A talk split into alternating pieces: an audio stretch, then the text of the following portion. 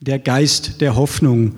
Mag vielleicht ein bisschen irreführend sein, weil der Vers, der der Predigt zugrunde liegt, da kommt das Wort Hoffnung gar nicht drin vor. Ähm, aber es geht um Furchtlosigkeit und das heißt für mich einfach mutig und auch hoffnungsvoll. Dass meine Entscheidung für die Überschrift meiner Predigt jetzt auf den Geist der Hoffnung fiel, hat den einfachen Grund, immer wieder merke ich auch bei mir selber, von, dass es einen Unterschied macht, von welcher Seite aus ich was betrachte, mit welchen Gedanken ich an was herangehe und mit welcher Grundeinstellung. Und deshalb habe ich die positive Formulierung gewählt, statt der originalen, doch eher negativen Formulierung. Deshalb nicht der Furcht nenne ich der Hoffnung. Wir brauchen Hoffnung, du hast es gerade gesagt, wir brauchen Hoffnung in dieser Zeit und ich finde es einfach auch wichtig, immer wieder zu betonen, wir haben allen Grund zur Hoffnung. Nur ist es eben manchmal so, dass uns der Blick dafür fehlt. In einem Lied aus meiner Teenie-Zeit, da heißt es, weißt du nicht, dass die Sonne immer da ist, auch wenn Regenwolken sie gerade verdecken. Der Grund zur Hoffnung bleibt immer bestehen. Und wenn wir dann doch mal die Hoffnung verlieren, dann müssen wir nur dazu durchdringen, uns wieder daran zu erinnern, um wieder neue Zuversicht zu bekommen. Der Gott des Himmels, der, Gott, der Gott des Himmels und der Erde bleibt unveränderlich. Der liebende und gnädige Gott, der deinem Herzen Frieden schenken will. Frieden, der deine Vernunft und deinen Verstand übersteigt. Und diese Hoffnung, die darf wachsen und zu einer festen Zuversicht werden. Und das nennt die Bibel dann Glaube. In Hebräer 11, Vers 1, da steht, es ist aber der Glaube eine feste Zuversicht dessen, was man hofft und ein Nichtzweifeln an dem, was man nicht sieht. Und das Ziel meiner Predigt soll es sein, unserer Hoffnung wieder neue Nahrung zu geben. Auf dem Weg dahin müssen wir aber ein kleines dunkles Tal noch durchschreiten. Ich möchte in drei kurzen Punkten erklären, was einerseits das Problem, aber auch die Lösung der Furcht ist. In dem Bibelvers, aus dem ich meine Gedanken nehme, geht es nämlich eben, wie schon gesagt, um den Geist der Furcht. Aber es heißt dort ausdrücklich, dass Gott uns einen solchen Geist nicht gegeben hat. Gott hat uns nicht gegeben einen Geist der Furcht, sondern der Kraft und der Liebe und der Besonnenheit. Er steht in 2. Timotheus 1, Vers 7. Wir haben bei uns in Weidenbach eine kleine Predigtreihe, die wir morgen starten, ähm, wo wir vier Sonntage uns über diesen Vers, wo wir vier Sonntage mit diesem Vers gestalten. Deshalb gehe ich eben heute nur auf diesen ersten Teil ein. Die Stichworte Kraft, Liebe und Besonnenheit sind dann die Themen der folgenden Predigten bei uns. Ihr könnt gerne dann die nächsten Wochen bei uns auf der Homepage im Podcast nachhören, äh, was meine Frau und ich dann zu den restlichen äh, Dingen aus dem Vers dann reden. Aber äh, wenn nicht, heute ist auch eine vollkommen ganze Predigt. Heute also, Gott gibt uns einen Geist der Hoffnung. Er hat uns seinen Geist gegeben einen starken, liebenden und besonnenen Geist, nicht den Geist der Furcht. Wieso fürchten wir uns dann immer noch so sehr? Warum sind wir oft so erschreckt und eingeschüchtert? Wie kann es sein, dass wir uns immer wieder so leicht verunsichern lassen und dass uns die Hoffnung abhanden kommt? Es gibt natürlich vieles, das uns Angst einjagen möchte. Es gibt vieles, das uns zweifeln, ja fast verzweifeln lässt. Dinge, Situationen, Geschehnisse, vor denen wir uns fürchten. Und darum geht es jetzt eben auch in meinem ersten Punkt, Furcht ist da. Im zweiten Punkt geht es um eine zusätzliche Gefahr dabei. Die Furcht ist leider auch ansteckend. Und dann aber im letzten Punkt geht es darum, dass diese Furcht uns nicht gefangen nehmen darf, weil die Furcht ist erledigt. Also Punkt 1, die Furcht ist da. Ja, manchmal fürchten wir uns einfach. Und da hilft dann auch kein tröstendes Wort. Wenn ich Angst habe, habe ich Angst. Es ist nicht zu leugnen, dass es hunderte und tausende Gründe gibt, sich zu fürchten. Manche haben Angst vor Spinnen, andere haben Angst vor großen, weiten Plätzen, andere haben Platz, Angst vor Enge, Höhenangst, Manche haben Angst zu versagen oder Verlustängste oder einfach Angst vor einer Gefahr, der sie begegnen. Und Jesus selbst sagt es uns, in der Welt, da habt ihr Angst. Aber er sagt uns auch, seid getrost, denn ich habe diese Welt mit ihren Ängsten überwunden. Ja, wir werden Angst erleben, Immer wieder wird es uns zum Fürchten sein. Die Furcht ist ein fester, gegebener Bestandteil unseres Lebens. Die Angst hilft uns sogar manchmal auch, nicht leichtsinnig zu sein und Gefährliches zu meiden.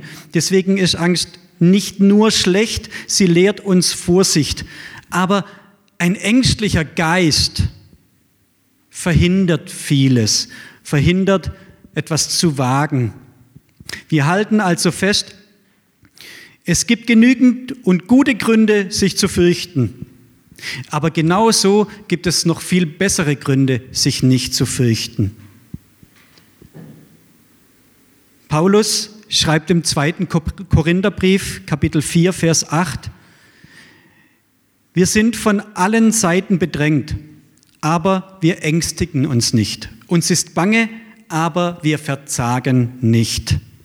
Also die Furcht ist da. Anlass zum Fürchten gibt es zahlreich. Wir können unsere Situation und die Umstände oft nur wenig beeinflussen, aber es liegt bei uns, wie sehr wir uns davon beirren lassen.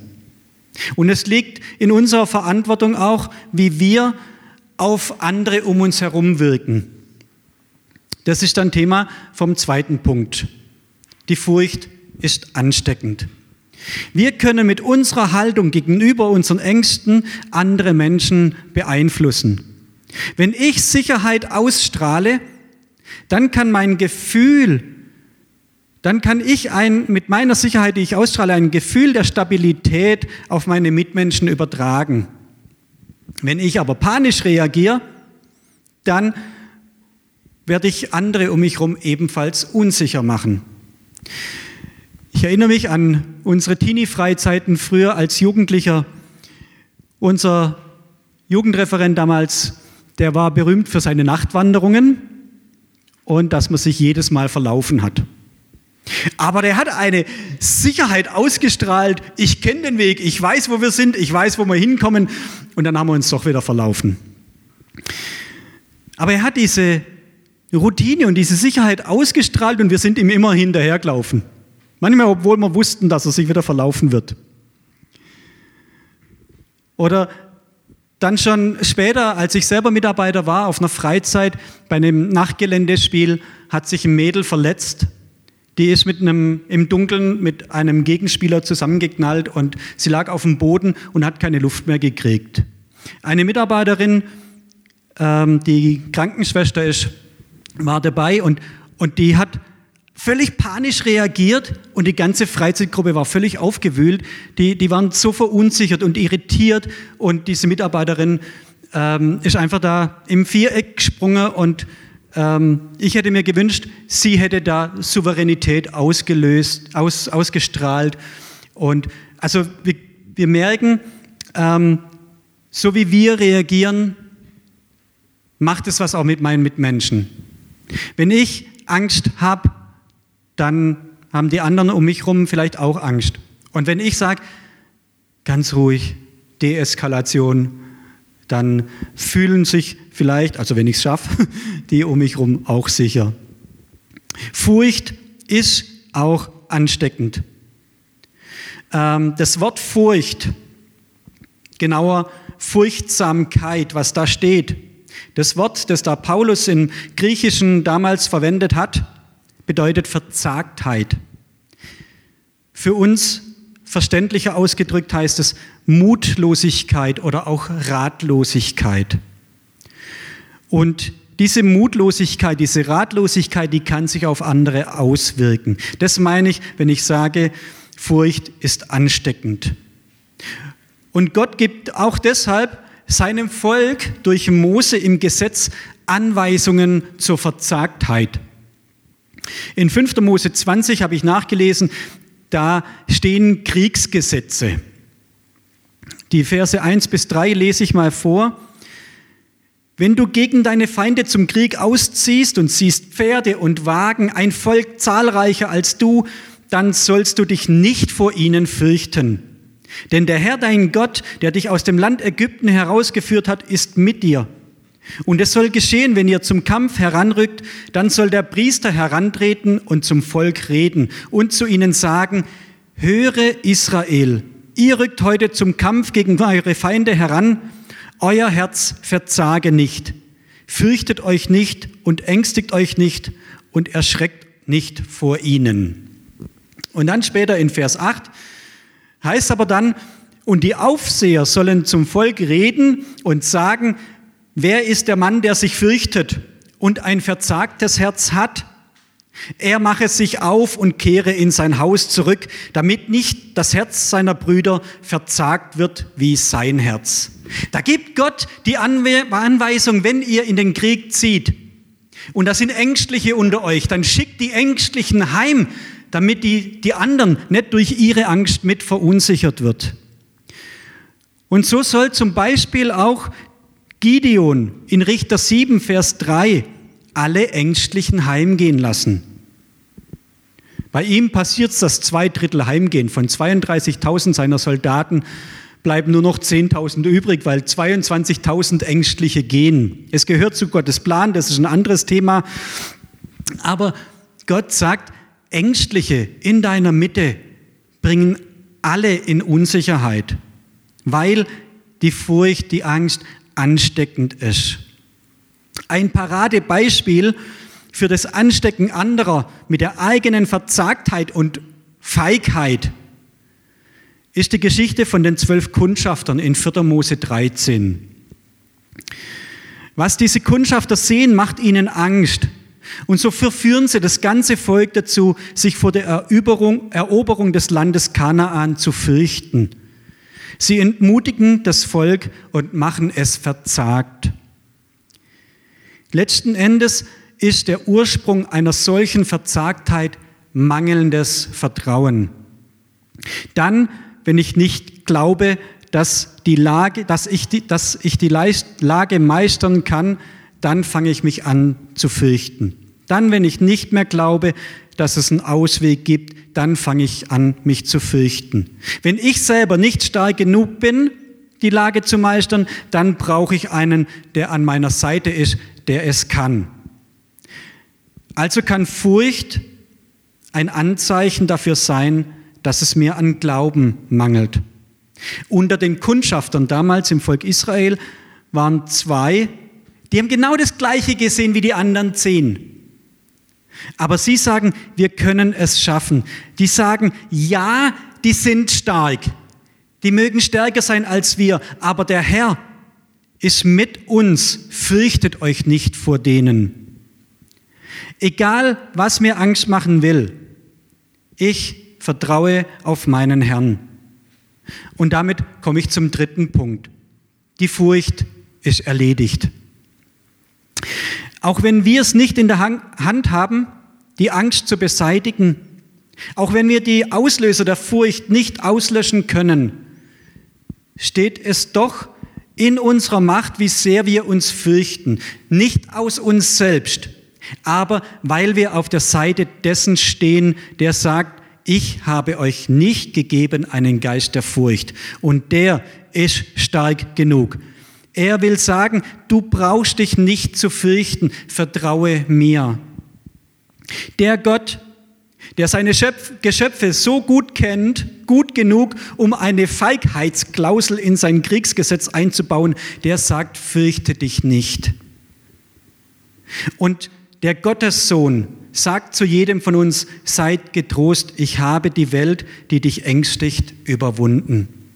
Er sagt, mir ist gegeben alle Gewalt im Himmel und auf Erden und mit dieser Macht über alles bin ich bei euch alle Tage, an allen Orten, bis zum geografischen und bis zum zeitlichen Ende der Erde. Und der Geist Gottes ist ausgegossen in unsere Herzen und das ist kein Geist der Furcht, der uns da gegeben ist, sondern der Kraft, der Liebe und der Besonnenheit. Die Angst ist uns damit nicht genommen. Die Furcht ist da, das habe ich im ersten Punkt gesagt, und die Furcht hat Auswirkungen auf mich und andere. Aber Jesus hat die Furcht für uns ein für alle Mal fertig gemacht. Sie hat sich für uns damit erledigt. Uns machen trotzdem noch Dinge Angst, die wir nicht im Griff haben. Ich denke zum Beispiel an unseren kleinen Sohn. Der fängt gerade an, sich selbstständig zu bewegen, krabbeln, hochziehen. Er kann es auch schon ganz gut, aber manchmal verliert er den Halt, verliert er das Gleichgewicht und dann kippt er um. Und wenn ich da seinen Gesichtsausdruck sehe, da steht ihm die Angst ins Gesicht geschrieben. Er merkt, ich fall um und ich habe keine Möglichkeit mehr, das zu kontrollieren. Vielleicht äh, habt ihr mal die Möglichkeit, auch so ein Kind zu sehen, wie es umfällt. Das ist herzzerreißend. Er, er merkt, ich kann es nicht mehr halten und kann nichts dagegen tun. Und auch wir als Erwachsene haben manchmal Dinge nicht im Griff und dann kriegen wir Angst. Alles, wofür meine Macht nicht ausreicht, flößt mir Furcht ein. Aber wir dürfen wissen, dass der, der stärker ist als alles, für uns ist. Wer oder was sollte da gegen uns sein? Ja, die Angst bleibt trotzdem, aber auch Gott bleibt. Und jetzt dürft ihr mal raten, wer länger bleiben wird. Wer sogar in Ewigkeit bleiben wird. Freilich wird es immer so sein, dass mir in dunklen Stunden dieser Durchblick fehlt. Vor lauter Furcht kann ich dann den Helfer nicht sehen. Jetzt kann ich euch das Freudestrahlen predigen, aber in einer dunklen Stunde kann es sein, dass mir dieser Blick verbaut ist. Und dann muss ich versuchen, mich daran zu erinnern, und vielleicht auch hoffen, dass jemand mir diesen Schleier wieder von den Augen nimmt. Versuchen, mich zu erinnern, dass er trotzdem da ist, auch wenn ich ihn nicht sehen kann. So wie die Sonne nicht aufhört zu existieren, nur weil dunkle Regenwolken den Himmel bedecken, so ist auch Gott dann für mich da, wenn ich ihn nicht sehen kann. An trüben Tagen darf ich gewiss sein, dass irgendwann die Sonne wieder durchkommt und wenn mein Leben trübe ist, darf ich fester Zuversicht sein, dass Gottes Licht mir wieder scheinen wird. Und so heißt es in dem vorhin schon erwähnten Lied aus meiner Jugend, Don't fret, new, don't you fret now, child, don't you worry. The rain's to help you grow, so don't try to hurry the storm along. Ärgere dich nicht, mein Kind, mach dir keine Sorgen. Der Regen hilft dir zu wachsen. Versuche also nicht, den Sturm zu beschleunigen. Schwere Zeiten machen dich stark. Don't you know, a seed could ever grow if there were never showers? Though the rain might bring a little pain, just look at all the flowers. Weißt du nicht, dass ein Samen niemals wachsen könnte, wenn es niemals Regen gäbe? Auch wenn der Regen ein wenig schmerzen könnte, Sieh dir all die Blumen an. Gott hat uns nicht gegeben den Geist der Furcht, der Feigheit, der Schwachheit oder der Mutlosigkeit. Und deshalb vertraue auf den Herrn und sei mutig und stark. Ich bete. Danke, Herr Jesus, dass du uns deinen Geist gesandt hast. Danke, dass dieser Geist uns befähigt, wozu wir selber nicht in der Lage sind. Und du selber, Herr Jesus, hast uns versprochen, bei uns zu sein alle Tage. Du hast uns nicht versprochen, dass wir ein sorgenfreies und angenehmes Leben leben, sondern hast sogar prophezeit, dass es schwere und harte Zeiten geben wird. Aber du gibst uns unserem Leben auch eine ewige Hoffnung. Und darauf wollen wir schauen, darauf wollen wir unser Leben bauen. Und wenn es uns manchmal zu schwer wird, den Blick zu heben und wir dich nicht mehr sehen können, dann hilf du uns, Herr, richte unseren Blick wieder neu aus auf dich, dass wir uns nicht fürchten, sondern aus dir neue Kraft und neuen Mut schöpfen. Und dann dürfen wir, Herr, auch in deinem Namen die Menschen um uns herum ermutigen, aufbauen, für sie mit deinem Licht leuchten in dieser Welt. Lass uns Botschafter deiner Freude sein und nicht Angst verbreiten, die nicht zu uns passt. Danke, Herr, du Schöpfer aller Dinge und du Erhalter der Welt. Wir sind in deiner Hand und da sind wir sicher und geborgen. Amen.